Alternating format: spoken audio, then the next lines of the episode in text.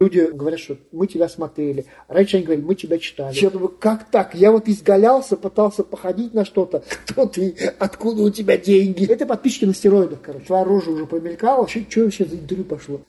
Мы же нормально говорили. И тогда я познал дзен. Если ты будешь все время заниматься творчеством, у тебя крыша поедет. Ты похож э, немного на алкаша, и знаешь, ты очень классно молчишь. В 1974 году я как раз служил в этом месте. Мы можем себе это позволить. Привет. Это подкаст онлайн-берлога. Меня зовут Саидкулов Артур. Я SEO-эксперт и обучаю привлекать клиентов. В этом подкасте мы говорим про бизнес, маркетинг и продажи. Всем привет, уважаемые слушатели!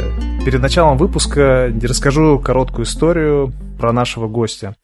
В 2006 году э, мои же друзья Тимофей и Игорь приняли участие на региональном телевидении в съемке передачи После съемок они мне сказали, что все это благодаря некоему Раису. Тогда я впервые услышал об этом человеке. Спустя годы мы сначала подружились на Фейсбуке, чуть позже познакомились лично. Мне трудно одним словом сформулировать, чем он занимается. Он является и блогером с миллионами охватами, путешественником, тусовщиком, физиком, дизайнером одежды и просто хорошим человеком. А говорить мы будем сегодня, как продвигать travel блог через вертикальное видео.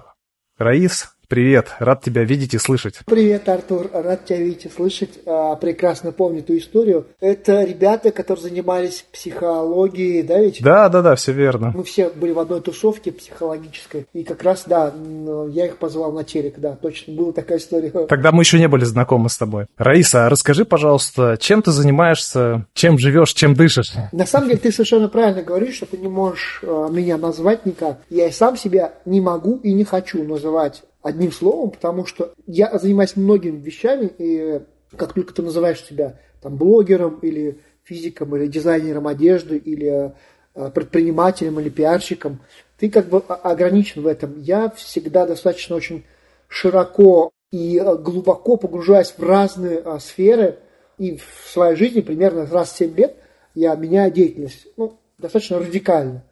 То есть вот эта семилетка заканчивается, уже закончилась фактически Э, пиара, э, который началась в 2013 году. Вот, и я был пиарщиком, а до этого я был, э, занимался экстремальными играми, а до этого я был дизайнером одежды. Вот, а сейчас я увлекаюсь, увлекаюсь именно, говорю, тремя вещами.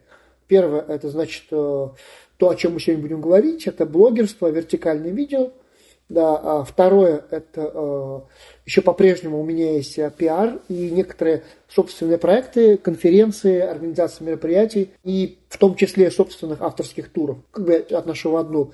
И третья часть, это э, я основатель Южноуральской тропы, я делаю национальную тропу через Башкирию, в которой я живу, и Южный Урал. Э, и вот мы уже сделали 300 километров и всего, и она будет, наверное, тысячу или больше километров. Вот такой большой проект моей жизни.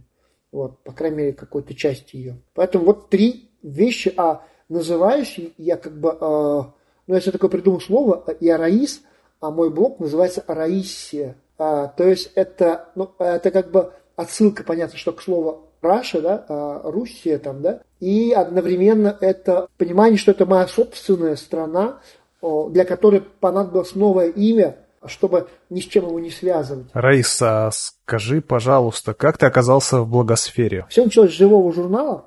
Это был 2005 год. И э, мой друг Оскар, будущий архитектор, посоветовал, говорит, вот, говорит, типа сейчас все сидят в живом журнале. Я говорю, как это вообще, что? Ну, тогда компьютеры были через диалапы еще, да, через модем, если не ошибаюсь, э, через телефоны. И он мне прислал какую-то ссылку, вот, э, я пошел, зарегистрировался, написал типа какой-то пост, типа вот я в ЖЖ, и неожиданно получил там несколько комментариев.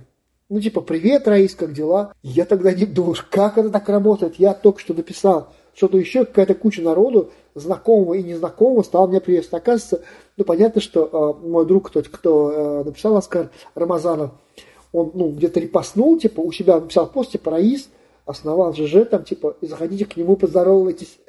А я думал, что это волшебство какое-то, понимаешь? И буквально год, на самом деле, я что-то писал, ну, ну, то есть, ты вот что-то написал, как пустоту, и ничего не происходит.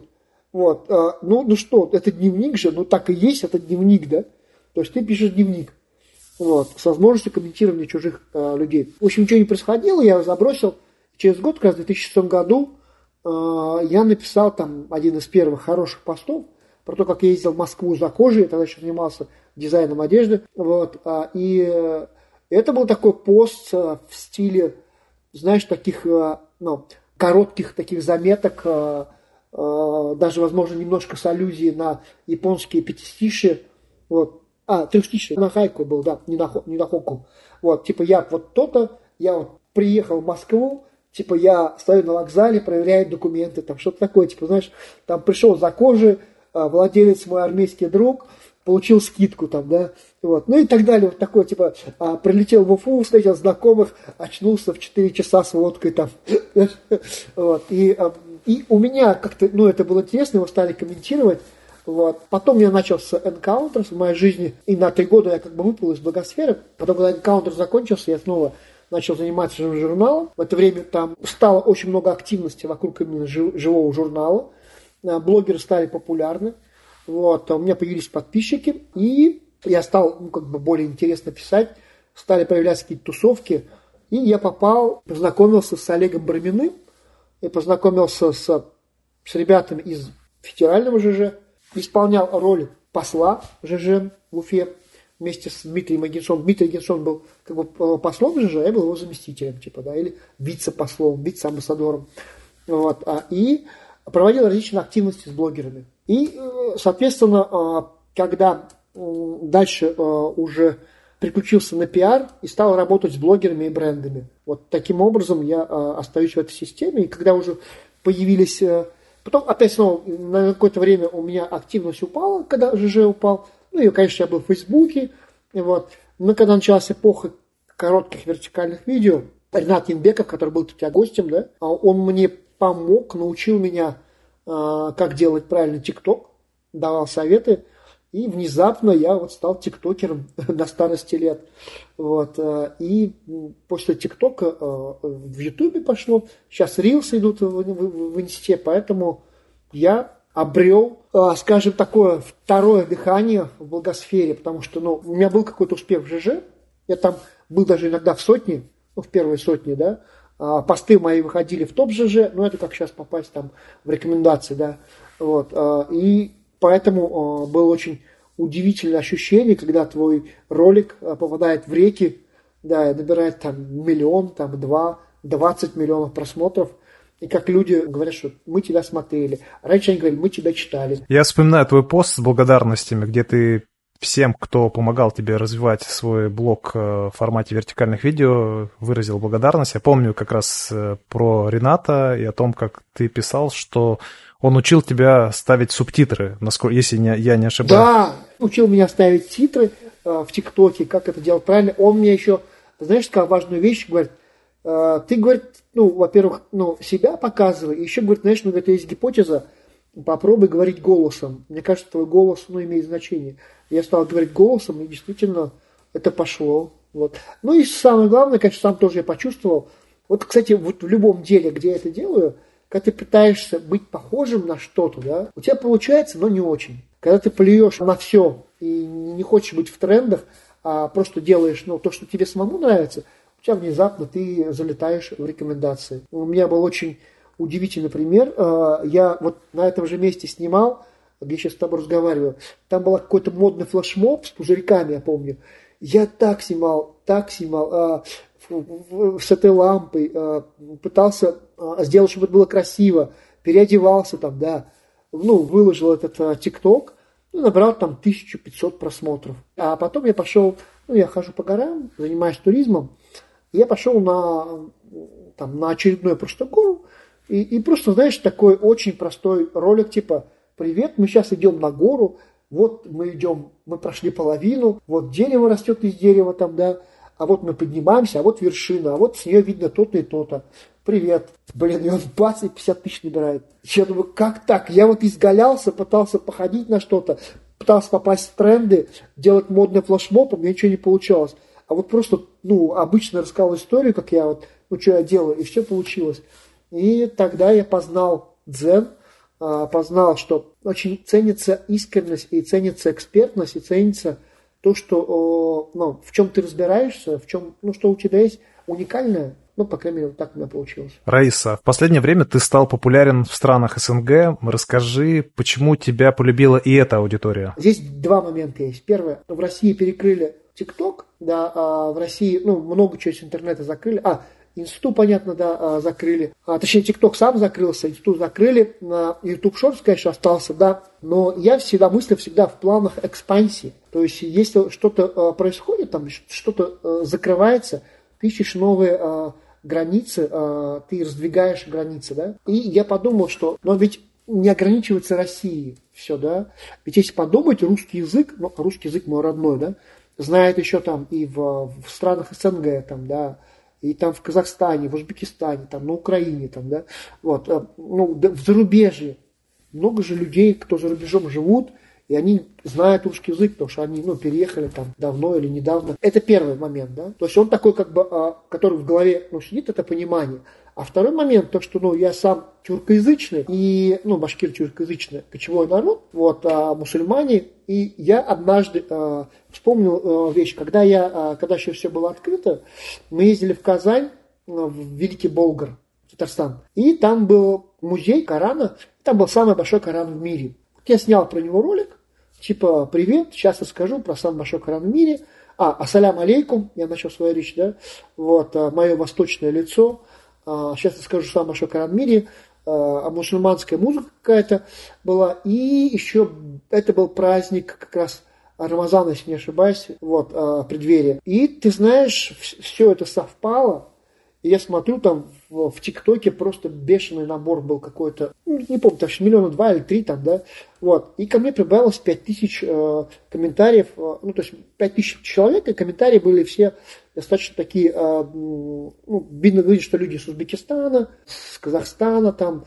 э, с Киргизии, с Кыргызстана, вот, в общем, с Центральной Азии. Я такой, ну, прикольно, ну, ладно, ок, вот. И потом, год спустя, получается, я вспомнил эту историю, вспомнил, что ну, неожиданно много людей, получается, с Азии могут включаться из-за того, что я понимаю их ментальность. И так и произошло. Когда я рассказал про, допустим, башкирскую еду, то есть обычно ролик, типа, что едят башкиры, там, да, бешбармак, кумыс пьет, там, да, вот, а там вот это толкан, какие-то блюда. Они же у многих народов, у, у тюркоязычных, эти блюда у кучевых. И тут же снова а, было очень много комментариев с Казахстана, с Узбекистана. Я подумал, отличная идея. Вот куда можно развиваться. Там 50 миллионов человек еще сидят, да, причем которые Сейчас объясню. Они достаточно, э, они находятся в растущем тренде вертикальном видео. Они еще многого не знают, э, и у них, самое главное, нет еще много авторов, которые понимают, как, как где-то делать. Да? Ну, ты же вырос ну, на чуть более передовой, скажем, там, да, ну, в России. То есть, там, США впереди, там, да, условно говоря, там, да, а Россия чуть там в среднячке, а там Узбекистан условно чуть еще, ну, догоняет. Кстати, казахи вообще молодцы. Казахи уже перегнали, мне кажется, у нас. И киргизы тоже. Ну, когда ТикТок закрыли. Потому что мы-то остановились в развитии. Тем более, э, условно говоря, такого достаточно возрастного блогера, который говорит с ними на одном языке. Вот. То есть в вертикальное видео пришло очень-очень много а, возрастных людей. То есть тем, кому больше 35, кому больше 40 лет. Потому что я сам это вижу, а, такой пример, Два примера даже приведу. А, первый пример моего знакомого, значит, а, он а, владелец строительной компании, у него рабочие. Вот. И эти рабочие, в общем, они раньше, ну, перерыв, курят, болтают, знаешь, да? А сейчас он говорит, я сижу, и э, смотрю, и они листают ленту в телефоне все. Склонились все, каждый по себе сидят и листают этот ТикТок. Вот. Ну, ТикТок там и Шортс, неважно, да, Рилс. В общем, они сидят в ленте рекомендаций которые идеально под них заточены. То есть они прям подсели. И такие, а, то есть одно дело молодые люди, которые, они, конечно, подсели на ТикТок, но потом, как мне кажется, ну так поняли, прочухали, ну и вот чуть меньше стали сидеть. Она, она более взрослых, но у них же не было такого наркотика, да, не, ну, у них не было такого дофаминового штуки, которая вот их прям включает этот процесс. Поэтому они сидят э, и смотрят. То есть прибавилась огромная аудитория, которая моя аудитория. Они видят человека, понятного им, а, в их возрасте, которые рассказывают про какие-то там путешествия. Там, да. Поэтому я думаю, что у меня очень большая аудитория именно такого возрастная, а, ну не только возрастная, потому что дети тоже узнают на улицах, но возрастной много аудитории. Судя по комментариям, по крайней мере, допустим, выкладываешь какой-нибудь ролик про Абхазию, там, да, забросы Абхазии, знаешь, там, да, дворец принца Альденбранского, блин, как его зовут, ну неважно. И там пишут, слушай, я помню, в 58 году мы с мамой были или там в 74 году я как раз служил в этом месте. Знаешь, как читаешь, понимаешь, что люди там очень взрослые сидят. И вот, в Средней Азии, продолжаем. И я решил как бы эту гипотезу проверить. И заодно как раз меня пригласили на конференцию а, в Узбекистан, Ташкент. Как раз туда расширяет свое присутствие LiveView, а, аналитическая компания, сервис. И говорит, давай съездишь, а, расскажешь про вертикальное видео. Я говорю, отлично, почему нет? Тем более у меня много теперь подписчиков казахов, узбеков. Съездил туда, купил себе наконец-таки телефон нормальный в Алмате и снял э, несколько видео. В Алмате снял несколько роликов и в Ташкенте, э, в Самарканде снял. Слушай, ну там вообще просто бомбануло. Самый популярный мой ролик про в Ташкенте есть рынок Чорсу. Ну, такой, знаешь, классический восточный рынок со всякими пряностями, с кричащими там людьми, с тканями там. Ну, вот такой вот прям Восток, Азия. Там есть такая, мне говорят, ну, типа я спросил, куда идти. Говорят, обязательно сходи на обжорный ряд ну, так называемый. То есть там, где продают различные э, еду местную, да, фастфуд, там, плов, э, не знаю, там, нарын, конечно, даже всех названий не помню, хасиб, колбасу их. То есть все это очень ярко, вкусно пахнет, все цветисто, оно прям все варится, кипит, понимаешь?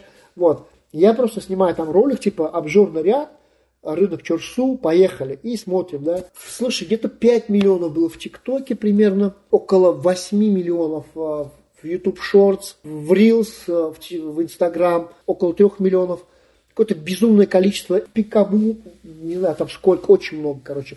Безумное количество репостов во всякие паблики. Ну, не знаю, в целом, я думаю, совокупно миллионов 20, наверное, этот ролик набрал на различных площадках. Да. Всего я привез только на своих а, аккаунтах, которые я сам смог посчитать, 30 миллионов просмотров, а, сейчас уже больше, наверное, 35, из э, Центральной Азии. То есть э, я, знаешь, как говорю, э, я приехал с пулеметом там, где еще люди как бы воюют саблями.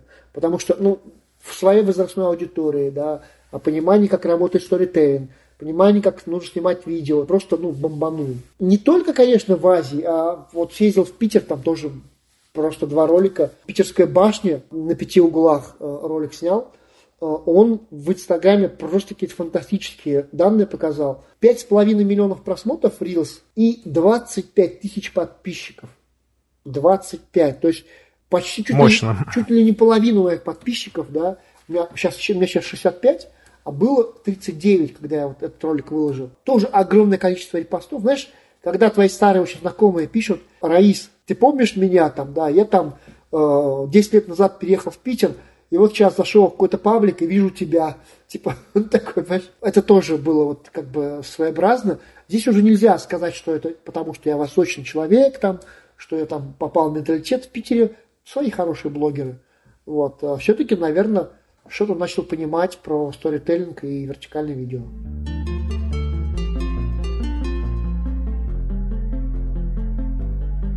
Ты знаешь, э, ты сказал про Среднюю Азию, про то, что у тебя фактически не было конкуренции, когда ты приходил на этот рынок, и я тебе могу привести аналогию. У меня один из предыдущих гостей был один из руководителей маркетинга Aviasales, и они тоже сейчас активно занимаются этим рынком, занимаются экспансией на этот рынок. И основной их конкурент это билетные кассы. То есть не какие-то другие свои местные э, приложения, а просто билетные кассы. То есть э, у них основная цель – это создать доверие, чтобы человек купил через приложение, а не пошел через свой проверенный метод, где люди покупали 20-30 лет, э, если там не больше поколениями, билеты. Слушай, я напишу в Aviasales. Похоже, Наши интересы совпадают. Ну, ну, сто процентов, потому что он вот об этом говорил как раз. Женя, мой друг и head of performance Aviasales, он как раз об этом рассказывал. Было интересно тебя тоже, ну, узнать, вернее, от тебя ту же информацию, только в другой ипостаси. Раис, а возвращаясь к travel-блогам в формате вертикальных видео, скажи, пожалуйста, что сейчас популярно? Опять же, это по моему мнению, вот эта эпоха, знаешь, таких рилс в Инстаграм, когда такая красивая картинка, обычно горы там, да, или что-то еще, красивая музыка такая, вот. Мне кажется, эта штука уходит. Ну, как бы красиво и интересно, но больше нравится, когда что-то рассказывают, какую-то историю, да, какие-то, может быть, полезности дают там, да. Ну, то есть формат подачи материала, сейчас я про это говорю, да. Вопрос, конечно, застал меня на самом деле врасплох. Я думаю, про какие тренды. Ну, на самом деле, не очень знаю много трендов, правда, э, про travel-блогинг и вертикальное видео, но пришел целый класс людей, которые, в принципе, не смотрели видео про travel-блогинг. Вот, вот эти вот те самые люди новые, которые стали смотреть короткое видео, они до этого не смотрели длинные видео, понимаешь? То есть они не знают каких-то там Петеньку Планетку, условно там, да, говоря, или еще каких-то там известных тревел-блогеров. Они вот сразу стали смотреть короткие. И поэтому в этом плане это как раз вариант достучаться до каких-то очень, а, может быть, простых людей там, да. Я сейчас только съездил в Монголию, у меня только начинается серия роликов про нее, да. Знаешь, очень неожиданно, просто удивлен. А оказалось, что есть Reels есть в Фейсбуке, вот, а, и я туда просто вот так вот, ну, почему бы не выложить туда? Не на свою страничку, которую смотрят твои друзья, а в Reels, где оно там уходит в реки или не уходит, да? И у меня случайно, ну, ролик про башню он везде набирает, окей, там 700 тысяч набрал, но ролик про монгольскую юрту, он ну, там набрал пока 300 тысяч всего в шорцах, и там где-то 200 э, в рилсах в Инстаграм. А там он набрал 1,4 миллиона уже. И продолжает набирать. Его дико репостят, я смотрю, да, и, то есть, Facebook, оказывается, тоже может быть очень классная площадка. А в Фейсбуке кто? В Фейсбуке мало россиян, особенно после 20, там, какого, четвертого, да. Facebook – это такая международная площадка, и все, ну, кто за границей живет, у них Facebook. СНГ – Facebook – я из Монголии приехал, прикинь, у них главная соцсеть Facebook. Представляешь? В Алжире главная соцсеть Facebook. То есть они все на Фейсбуке. То есть если там выложат какое-нибудь сообщение, там огромное количество комментариев. Представляешь, как, как у нас, я не знаю где, как у нас раньше в ЖЖ был, наверное. Поэтому я хочу сказать, что э, разные э, соцсети могут по-разному твой контент доставлять. Поэтому нужно пробовать все. Я, есть только вариант такой. А, снимаешь короткое видео, уникальное, да, и кидаешь его везде, потому что сейчас нет никакого правила, что вот эта сеть там рулит, это не рулит. Ну да, сейчас YouTube Shorts, конечно, прям очень хорошо идет, да. Один формат снимаешь, и может быть с небольшими чуть там заголовками или вступлениями, с небольшими отклонениями можно кидать а, в YouTube Shorts, в Reels, а, Instagram, в Reels, Facebook, в TikTok, а, в ВК-клипы и в Яндекс.Дзен короткое видео. Где-нибудь стрельнет. Ты как будто предвидел мой следующий вопрос. Я хотел тебя спросить, в чем принципиальное отличие всех площадок, где ты размещаешь свои ролики? Я расскажу. Там на самом деле есть нюансы, они иногда прям большие. Короче, самая крутая площадка TikTok. Ну, быстро растущая, все, но, к сожалению, сейчас для нас она ну, не самая актуальная, потому что в России TikTok не видит, в России TikTok с железным занавесом. Все, что было до 20, там, какого четвертого, да, у нас показывается в России, ну, если у тебя телефон с российской симкой, все, что после нет. То есть это вот мы смотрим как будто э, машину времени. Мы смотрим только прошлое. То есть у нас в какой-то момент нас закрыли в бункере, и у нас есть только старые видеокассеты. Мы их можем пересматривать бесконечно. Э, и ты можешь просто посмотреть фильм, который ты пропустил там, в каком-нибудь году. Понимаешь, ты можешь посмотреть, пожалуйста. Нового ничего нет. И есть другой внешний мир э, вне России, в котором все новое есть, но вот этого старого, что было в России, нету. Их разделили по времени и пространству, как бы получается. Я себе поставил казахскую симку, я теперь снова, ну, как бы во внешнем ТикТоке, если так можно сказать, но он только теперь, ну, Казахстан, в Узбекистане, кстати, ТикТок тоже заблокирован, ну, через VPN можно. Казахстан, Украина, Киргизия, ну, Киргизия маленькая. И, соответственно, те, у кого, у кого стоит VPN, и те, кто в зарубежье живет, типа Грузия, Армения и прочее, не, это намного меньше аудитория, поэтому о, выкладывать стоит – но на что-то рассчитывать не стоит. Если ты не работаешь на СНГ, ну, бесполезно. Дальше, вторая, э, ну а сейчас первая для россиян, это YouTube Shorts. Он э, начал позже ТикТока, но он все, все главное скопировал, и сейчас очень-очень бешено развивается. Сейчас они дают большие охваты, и они сейчас включили монетизацию. То есть, если ты э, раньше была только на длинных видео, сейчас на коротких тоже. Маленькая монетизация, чтобы ты понимал, у меня там есть такая, ну, как бы, я не, не могу подключить ее пока, потому что я в России, но мне показывает, сколько денег бы я заработал, условно говоря. И вот, короче, за один месяц и примерно 20 миллионов просмотров у меня 4 тысячи рублей. В общем, это такая ну, смешная сумма. Не за нее не стоит работать, конечно, понятно, да? Ну, в смысле выкладывать. Но вот, тем не менее, если бы у меня эти бы просмотры были бы, у меня же они большинство российские, и совсем маленькая часть, ну, не маленькая, а какая-то часть азиатские, да? Ну, то есть казахские, украинские, допустим, там, да. А вот эти страны, они не самые дорогие по, по видео, по оплату, как ты понимаешь, да? Вот, то есть у меня не все мое видео э, монетизируется, только небольшая часть. Эта небольшая часть, это не самые дорогие страны. Если бы все вот эти 20 миллионов были бы ну, там, США или Европы, конечно бы сумма была другая, наверное, какая-то более приятная.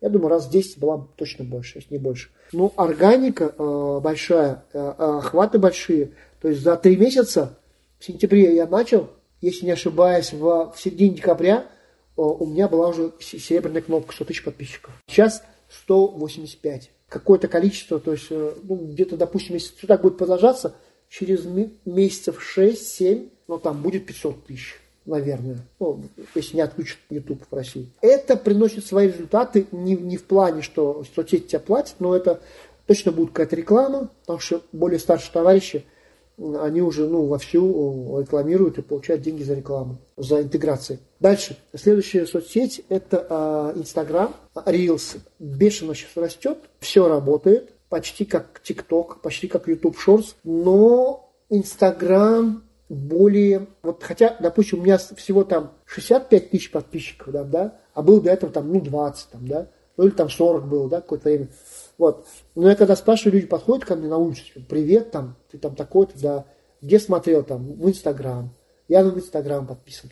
То есть очень много людей знают через Инстаграм. И коммерчески, э, ну, как бы, вся коммерция идет, конечно, через Инстаграм по-прежнему. То есть если допустим, какие-то заказы, предложения, то они идут именно на Инстаграм. Никто не говорит, давайте в ТикТоке у тебя разместим рекламу, там, или в YouTube Shorts, там, да, а, в первую очередь Инстаграм, потому что это самая коммерческая площадка, несмотря на то, что она через VPN только, несмотря на то, что упали два раза просмотры, по-прежнему она а, работает и коммерчески востребована. Ну и плюс ты можешь вовлекать через сторис еще свою аудиторию. Не понял, поясни. Я имею в виду, благодаря сторис ты можешь еще дополнительно вовлекать ту аудиторию, которая на тебя уже подписалась. Смотри, Сейчас попробую такой нюанс объяснить. Мало кто об этом говорит. Есть разный вес подписчиков. В общем, вот подписчики а, с вертикальным видео, да извинят они меня, если меня слушают, да, они, а, знаешь, какие, как называется, чуваки в качалках, которые себе это делают, инъекции? Mm, стероид, ну, те, кто стероиды да, употребляет? Да. Это подписчики на стероидах, короче. Сейчас поясню. Вот есть подписчики, которые много лет за тобой следили, читали, потом тебе добавили друзья, Привет, да. Это качественные подписчики. А есть те, которые так листают ленту, о, прикольный ролик. Ну, типа, добавлю-ка я, может, ну, типа, как закладочка такая, да. Вот. И все. И на самом деле они к тебе на страницу не заходят. Иначе бы, смотри, у меня было, допустим, ну, условно говоря, там тысяча просмотров, ну, вот, летом тысяча просмотров в сторис. У меня было 16 тысяч подписчиков там, да. А сейчас у меня 65. Ну, то есть в 4 раза больше. И у меня должно быть 4 тысячи. Но у меня не 4 тысячи, у меня 2 тысячи стало. Вот, поэтому это Интересно. Не, это не так, да. То есть они не твои фанаты. Но что это работает? Работает Reels. То есть если я выложу сторис, он ничего не даст, но если я выложу Reels, даже не очень, может быть, супер успешный, он там 15-20 точно наберет тысяч просмотров. Если я выложу пост, он наберет там ну, 500, ну, может, 800 лайков. Это немного. То есть Инстаграм меня любит из-за Reels. Из остального он как бы, ну, не так меня любит, понимаешь? Он Reels мне дает прям сразу зеленый свет. Поэтому это такая тонкая история. Или, допустим, та же стероидность подписчиков в YouTube, как она выражается. А если я выложу шортс, он у меня точно 10 тысяч наберет. Если он более нормальный, он 50 наберет, да? Хороший наберет 200-300 тысяч. Нормальный, прям хороший, миллион вообще без проблем. То есть миллион это не какая-то запредельная цифра, такой, ну, нормально. Вот я ожидал этого, да. Если я выложу длинные видео, которые я буду монтировать там в 10 раз больше, которое будет хорошо сделано, оно наберет у меня ну, 500 просмотров, понимаешь? То есть эти подписчики не конвертируются в, а, в подписчики, которые твои фанаты. А вот те, кто смотрел мои длинные видео, кто вот изначально подписался на, на меня, он их не продолжает смотреть, понимаешь, и комментировать. Все 10 там комментаторов, понимаешь, моих. Поэтому это чуть-чуть разные подписчики, такая тонкость есть, и нельзя говорить, что типа, да, я получил серебряную кнопку, я понимаю, что человек, который получил 100 тысяч подписчиков за 5 лет, у него другие подписчики, они, а ему фанат, они смотрят его длинные видео. Поэтому здесь не, не, не совсем это правильное сравнение.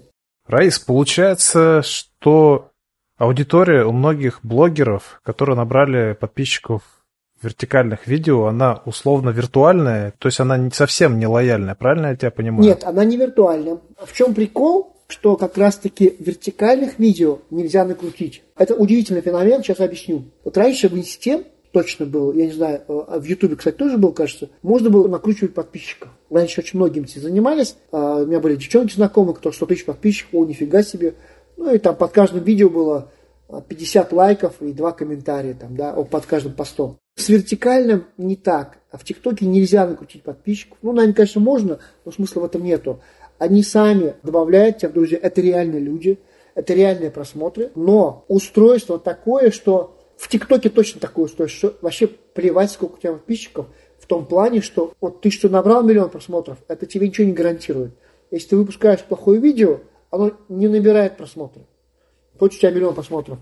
Если ты выпускаешь хорошее видео, хоть у тебя 100 подписчиков будет, оно будет набирать много. Не так, конечно, прямо, как сказал, конечно, количество подписчиков влияет, знаешь, каким образом? Вот если ты выпускаешь ролик, и твоя рожа уже помелькалась, и такой подписчик, да, он такой, а, ну я, конечно же, знаю, я, я его буду смотреть до конца, я уже его как бы, ну такой, типа, ну фанат, да, даже если видео не очень хорошее. У меня тоже много таких людей есть, которых я смотрю в любом случае, потому что, ну, вот я их прям, они как родные мне. Вот, но это не все, конечно, это же не все, не могут быть людьми такими. Поэтому эти подписчики, они настоящие, они не виртуальные, но они, как тебе сказать, они такие непостоянные, что ли, они, как тебе сказать, они, ну, они могут один раз тебя увидеть и добавить, и больше не видеть. Вот, потому что им видео не покажется там, да, и, или они в следующий раз тебя не досмотрят.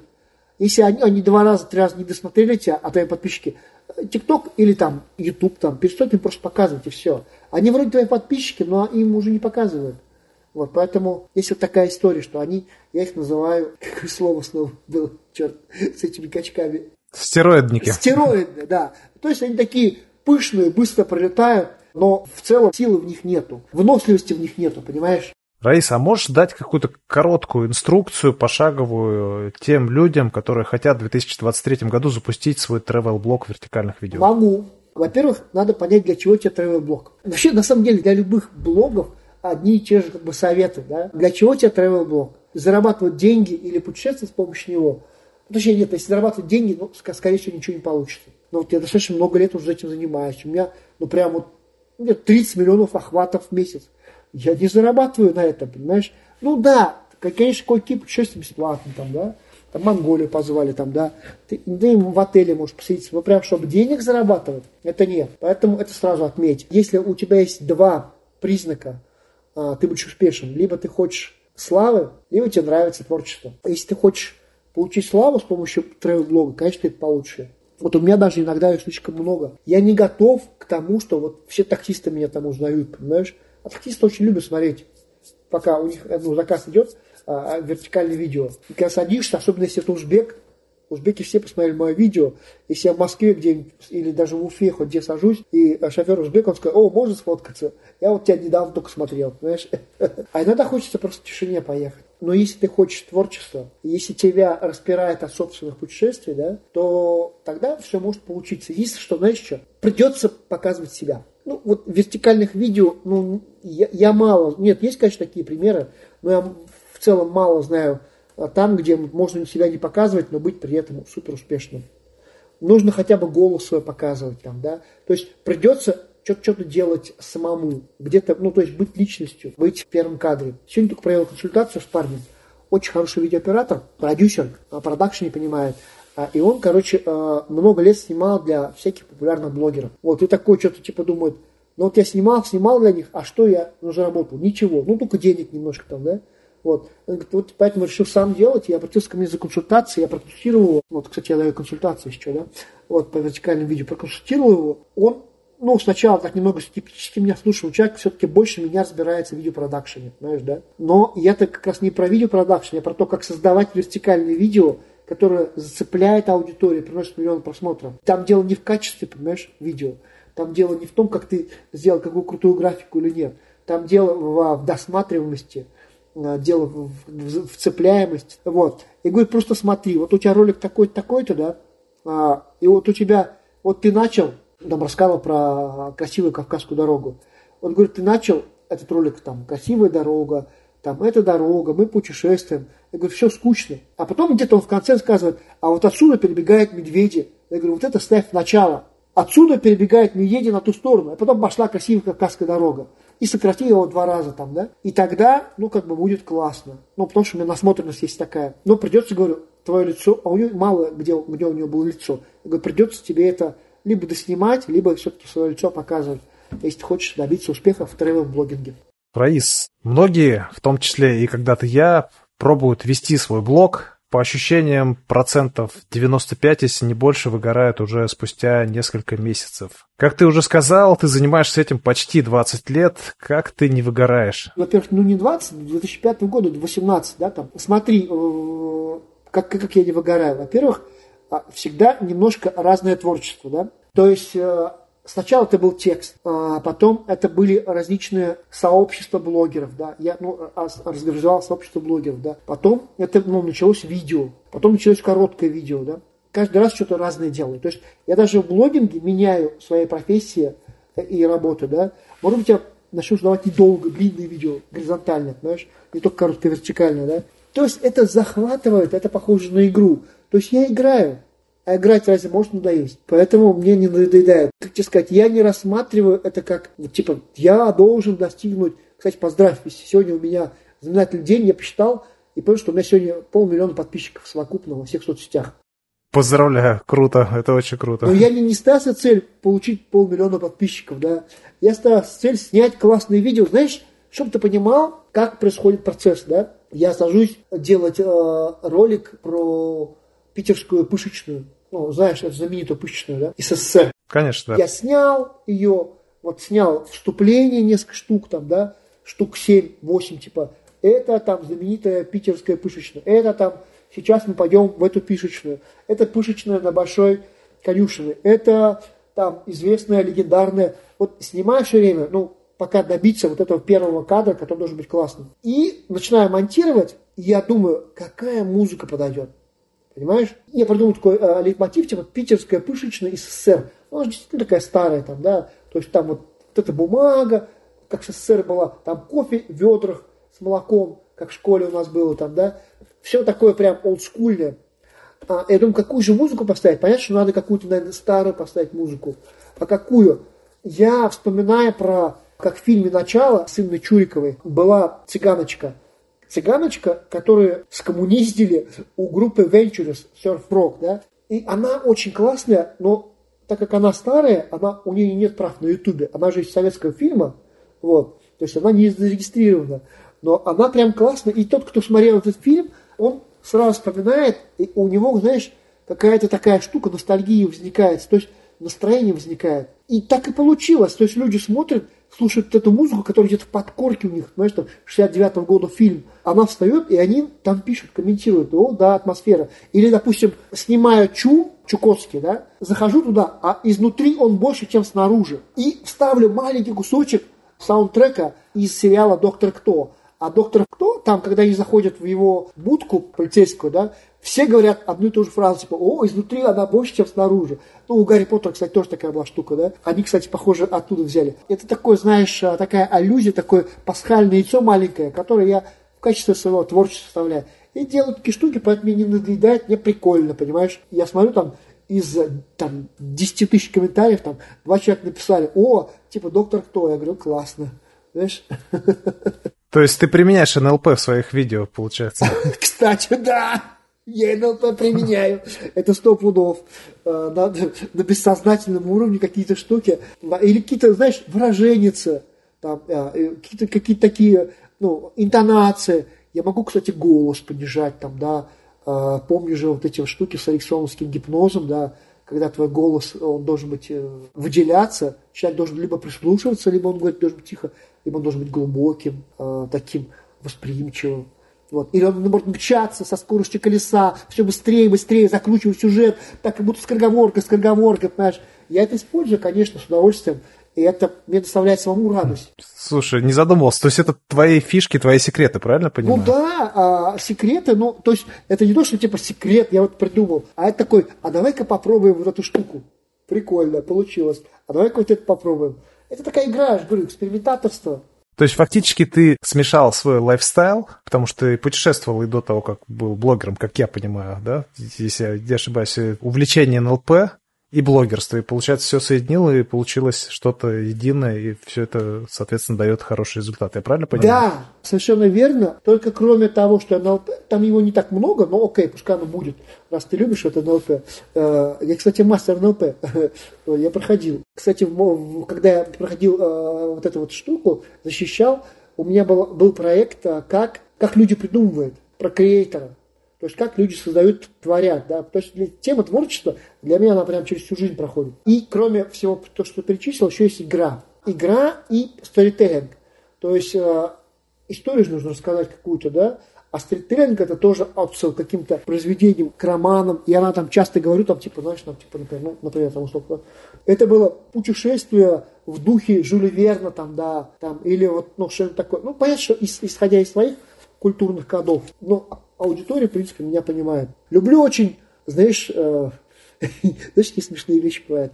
Я же такой, э, ну, очень просто все говорю, простым языком, употребляя простые простонародные словечки часто, типа там прикольно, там, да, что-нибудь такое, типа нам не хватило там напиться, там, ну что-нибудь такое, как говорит обычный человек. Но при этом, конечно же, я умещаю много культурных слов, и мой русский бы нормальный. И люди, они входят в ступор, они говорят, ты вроде на каком-то рынке в простой одежде, ну, в какой-то дыре, но при этом твой русский хорош.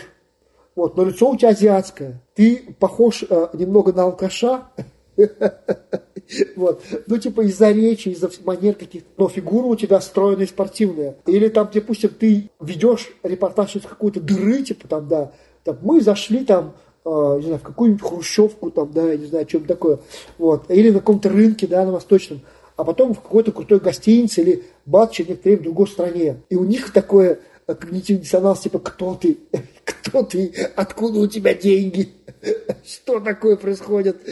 В самом начале я тоже не мог тебя как-то точно характеризовать и сказать, кем ты являешься. А физику как-то ты применяешь в своих роликах? Знаешь, ну, не физику, а, собственно, ну, как бы понимание, естественно, научное, да, собственно, как бы ну, у меня школа, институт, да, я, я физик, да, увлекался математикой, а, физикой, радиоэлектроникой. Не то что физику, да, а, а скорее, знаешь, какие-то нюансы из научно-естественного познания, скажем так, ну, с точки зрения философии, логики и так далее. Но в целом, как тебе сказать, вот, вот больше интуиция. То есть, ну, не просчитываешь, а, а просто понимаешь, что в этот момент, допустим, ролик про вертолет. Рассказываешь про вертолет, как он устроен, ты понимаешь, как он работает, ты рассказываешь, что вот у него вот этот винт, который вот, ну, вот, э, на, на хвосте, да, он для того, чтобы ну, вертолет не крутился, потому что ну, инерциальная сила из того, что у тебя крутится а, вот этот большой винт, тело вертолета, корпус должен закручиваться в другую сторону. Чтобы это скомпенсировать, получается, у тебя есть боковой этот вертолет, ну, на хвосте, да, и ты можешь понять, как это можно просто очень сказать. Ну, типа там, этот винт нужен, чтобы вертолет там не крутил в обратную сторону. Но при этом в конце понимаешь, ну, все такое рассказал про устройство, да. А стоит это покататься на вертолете, там, 15 тысяч, вот за этот полет на троих, по 5 тысяч на брата. И типа такой, мы можем себе это позволить, понимаешь, там так, такой даунский смех, понимаешь. Ну, то есть, вот это сочетание людей как бы оно, может быть, и веселит, но меня веселит точно, понимаешь? И вот, когда серьезного и несерьезного, да, или вот а, физика, а, ролик, самый мой популярный ролик, это был э, про то, как делать бумагу. Помню, помню. В ТикТоке был только он, да, насколько я помню. В ТикТоке его безумное количество репостов везде просто, блин. На Пикабу, я сейчас еще не был на Пикабу, люди взяли просто мой ролик, и там стали там э, в горячую попали, даже с моим чужим роликом. Вконтакте, в каких-то пабликах, везде. И он у меня прошел 6 волн попадания в рекомендации на ТикТоке. То есть на ТикТоке приходит новое количество людей, хоть ТикТок-то старый там, да, но все равно люди подписываются, они же эти старые э, видео не видели. Вот. И, и бам, и бам. Мне, короче, шестая волна принесла мне 22 миллиона в итоге. То есть первая волна 5 миллионов, а вот шестая, там, вторая, третья, 20. И это просто, знаешь, э, чтобы ты понимал, а там физики было дохренище. Физика, а, там был а, Дунайские волны, марш Страуса, откуда он был? Он был с этого, а, с замечательного фильма «Космическая Одиссея» 2001 года, когда вот это разворачивается под марш, кстати, помнишь, э, космические корабли, под, а, под вальс, под вальс Штрауса а, на, на Голубом Дунае. И вот это все, вот это производство бумаги, оно закручивается, закручивается, все быстрее, быстрее, как-то вальс такой, понимаешь? И в какой-то момент там нужно было объяснить, что такое целлюлоза. Я мог бы объяснить, что вот, вот эти волокна дерева, они, получается, расщепляются, их там в, в щелочь, там, да, ну вот, а, и вот, вот, вот эта щелочь, потом она, ну, типа там, заваривается там горячей водой, а, проходит через фильтры, да, и вот, и вот она лежит, вот, вот это все объяснить, а у меня две секунды, чтобы объяснить, потому что ролик час-два минут длится, да, и я просто а, беру, получается, вот этот комок целлюлозы лежит коричневый, да, волокнистый, я говорю, а, целлюлоза а, выглядит как бумажку, которую вы постирали вместе с штанами. Понимаешь, все, вот. Это яркий образ, понятный. Кто, кто вытаскивал стиральную машинку, бумажку. Вот это целлюлоза, понимаешь? Вот. И э, как бы вот это все объяснить можно одним словом. И такое ты должен придумать, вот, чтобы коротко все это упаковать в одну штуку.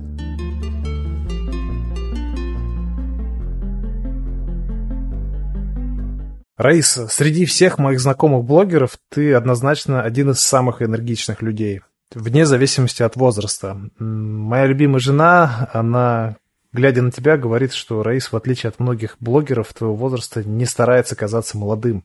И у меня вопрос, откуда столько энергии? Откуда столько энергии? На самом деле это очень сложный вопрос. Ну, в смысле, он требует вообще прям большой передачи, условно говоря. Но если коротко, да, ты должен переключаться. То есть у человека есть несколько типов энергии. Ну, то есть физическая есть, ну вот там, да, есть сексуальная, есть творческая, да, есть организационная там, да. А, и ты вовремя должен между ними переключаться. То есть, если ты все время будешь фигарить по горам, то ты просто сдохнешь, да, или устанешь, или отупеешь. Если ты все время будешь что-нибудь организовывать, да, как менеджеры, да, они вот попадут вот в эту штуку, когда, ну, то есть они не могут ничего придумать, потому что они вот тупо вот занимаются рутиной, процессом, да. Если ты будешь все время заниматься творчеством, у тебя крыша поедет. Если ты будешь э, сексуальную свою энергию прокачивать, да, ну, тогда ты вот будешь, конечно, любвеобильным, но как бы туповатым, понимаешь? Поэтому ты вот побегал по горам, потом ты э, занялся любовью, но не в смысле любовью, а и, и именно э, пообщался с кем-то. Вот когда пообщался, да, вдохновился чем-то от тебя, от тебя обмен энергией произошел, да. Потом я, я чем-нибудь остался вот про себя, кстати, у меня уже несколько мыслей появилось после разговора с тобой. Вот. И я начинаю продумывать, о, прикольно, слушай, вот можно и, и, то есть я начинаю связывать это в голове, а, всяких сущностей, думаю, вот это можно чем из этого сделать. Да? А, допустим, я с тобой поговорил и понял, что можно же сделать конкурс по видео, прикольно. Я много чего сказал, если все это упаковать, уже будет интересно. А потом организация, да, организационная, то есть тебе нужно взять и руками сидеть, делать тупую работу, заниматься, таблицы составлять, что-то там отправлять документы, файлы, звонить там. Ну вот это все работу запускать, машину, управлять организовывать, да, то есть творчества там мало, ты не бегаешь по горам. Соответственно, потом, когда ты вот занялся всей этой организацией, сделал, и ты устал, и тебе нужно пойти ну, в горы или там на пробежку, или в спортзал, или еще, и всю эту штуку из головы вытянуть, цикл завершить, и с новыми силами хотеть что-то делать снова, понимаешь, мечтать об этом, понимаешь, вот.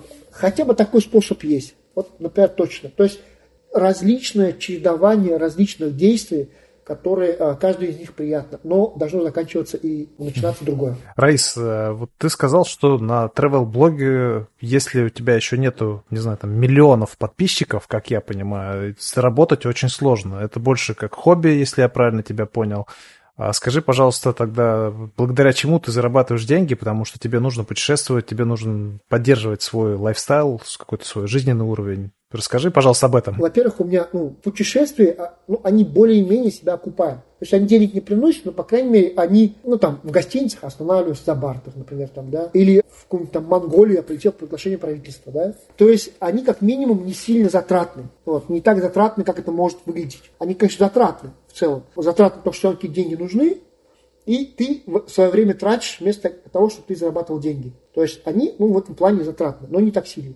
А, у меня есть агентство, пиар-агентством, в котором я занимаюсь как раз работаю с блогерами, иногда сам себя как блогер продаю, вот. но я не самый крутой кейс у себя в агентстве, и занимаюсь ну, как бы другими пиар-вещами.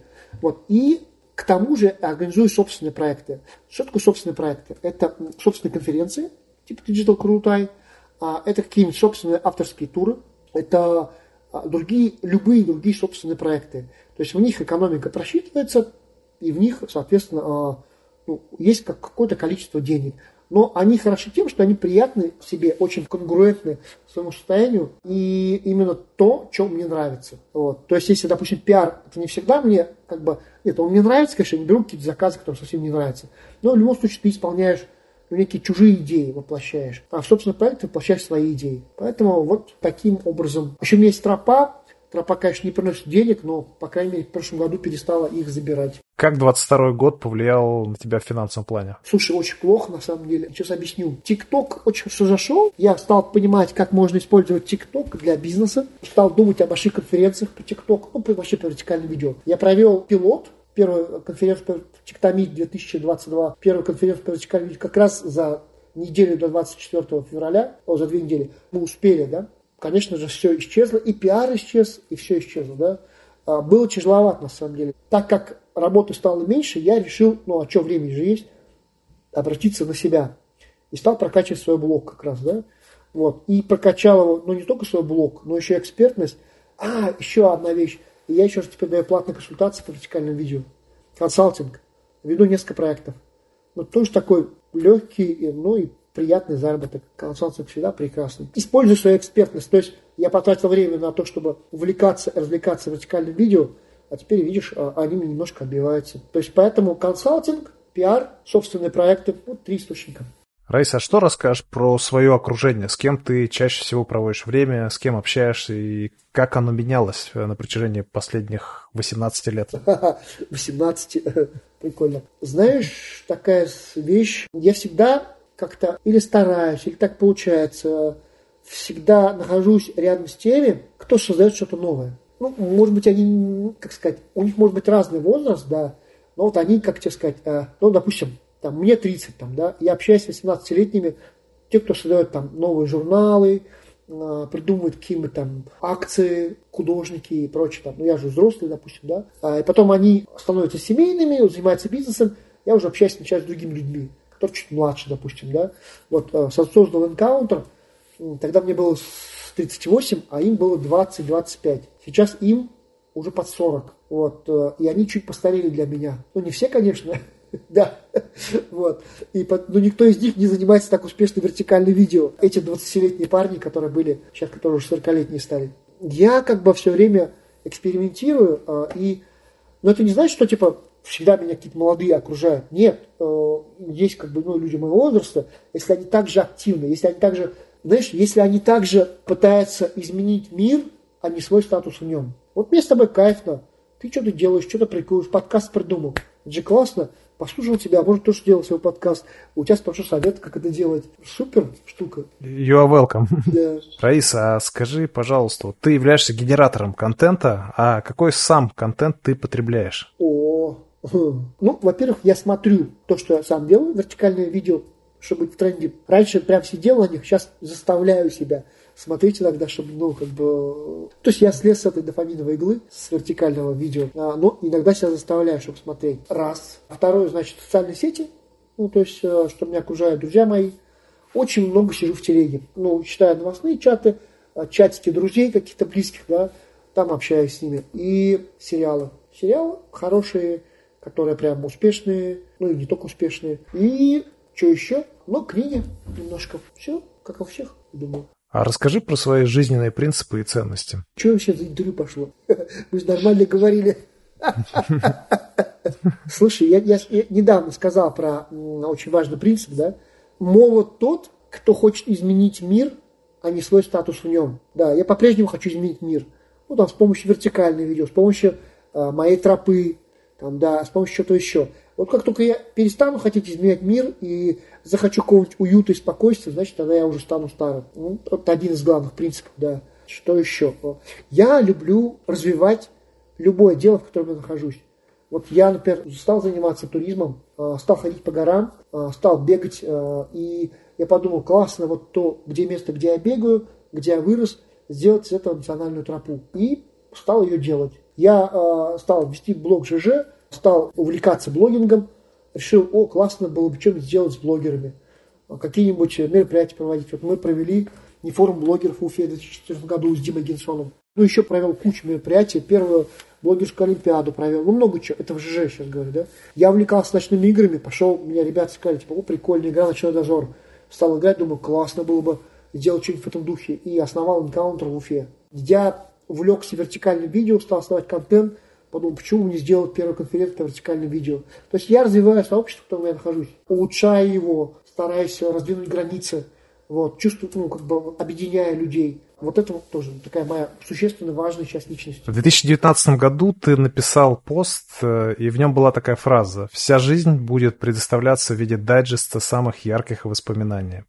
Расскажи, пожалуйста, с тех пор, как ты можешь охарактеризовать тот самый дайджест, потому что ты писал, что некоторые годы ты не помнишь вовсе, некоторые промежутки своей жизни ты можешь вспомнить по месяцам, чуть ли не по дням. Да, 19 год был одним из ярчайших в этом плане. Я провел два digital Курултая, несколько было больших проектов там, да, поэтому я его очень хорошо помню. Вот, я как раз пост написал на 50 лет. 20 год я меньше помню, 21 тоже меньше, 22 я помню хорошо. Потому что мы сделали, доделали тропу и потому что мы провели конференцию по вертикальным видео. 23 пока тоже хорошо начинается. Вот, и я думаю, что мы будем еще снова делать тропу. Да, в общем, чем как бы больше ты делаешь, тем больше ты вызовов в себе берешь. Когда в моменте ты не замечаешь, типа, а давай вот сделаем вот это. Такой, ты думаешь, блин, так неудобно, так что-то тяжело, что-то надо напрягаться. Ну ладно, а потом тебе обстоятельства несут, и ты делаешь, вот ты уже это сделал, и ты понимаешь, такой, оба, чуть-чуть реальность изменил, да? И твоя реальность тоже изменилась, да? И а, это круто. И потом спустя отрезок ты видишь такой чум, скачок синусоида на этом месте, да, и ты его вспоминаешь ярким событием. В этом плане, конечно же, нужно чаще рисковать, ну, не рисковать в смысле, а ну, вот что-то брать и делать. Ну, есть же эта банальная фраза, лучше, типа, сделать и пожалеть, чем не сделать и, и пожалеть, там, да, как там это выражается. Поэтому в этом плане это хорошо. Мне не хватает, знаешь что, мне не хватает, я много чего делаю, мне не хватает, как сказать, у меня есть выносливость, я делаю проекты, я не довожу иногда до состояния а, бизнеса. То есть я не, не получаю с них жир. Вот. То есть когда, то есть я сделал, хорошо, а, а, запустил, получилось, ок, все, отпустил, для меня эта галочка есть.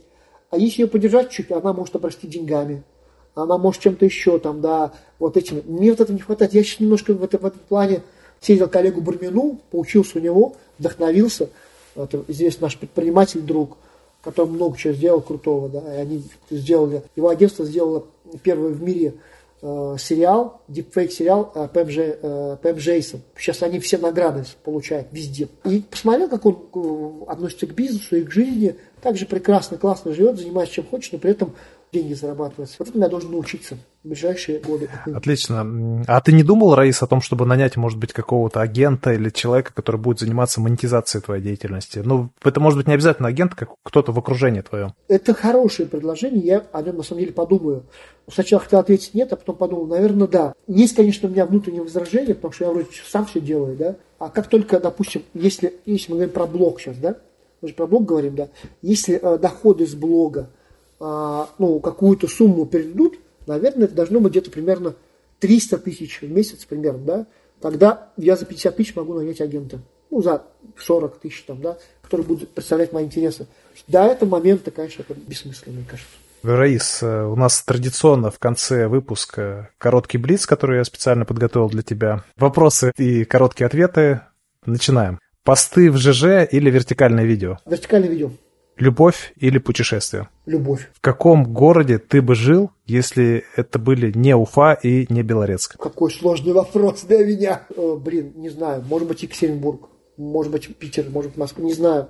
Это сложный вопрос, не могу на него ответить. Чем бы ты занимался, если не блог? А, да, блин, я книгу писал бы. В чем сила? Сила в творчестве я считаю, в придумывании. И последнее, что ты порекомендуешь тем слушателям, кто хочет стать популярным благодаря вертикальным видео, коротко в двух предложениях? Как можно больше снимать, выкладывать и как можно больше смотреть других видео. То есть насмотренность и экспериментатор со своим контентом. И тогда все получится. Раис, как мне кажется, получился классный выпуск. Было очень глубоко, интересно, приятно тебя слушать. И благодарю тебя, что ты поучаствовал в нем. Мне как было приятно. Я хочу сделать тебе комплимент. Ты знаешь, ты очень классно молчишь. Когда ты молчишь, э, ты, ты приятно молчишь, И тот, кто послушает, и тот, кто будет из тех, кто еще дает интервью, он поймет, о чем я говорю, потому что ты своим молчанием, спокойным, доброжелательным раскрываешь собеседника. Спасибо тебе большое. И тебе спасибо. Всем большое спасибо. Это был Раис и шестой выпуск подкаста онлайн Берлога. Ставьте оценки на тех площадках, где вы это слышите. Подписывайтесь. И всегда рад вашей обратной связи. До новых встреч. Всем пока.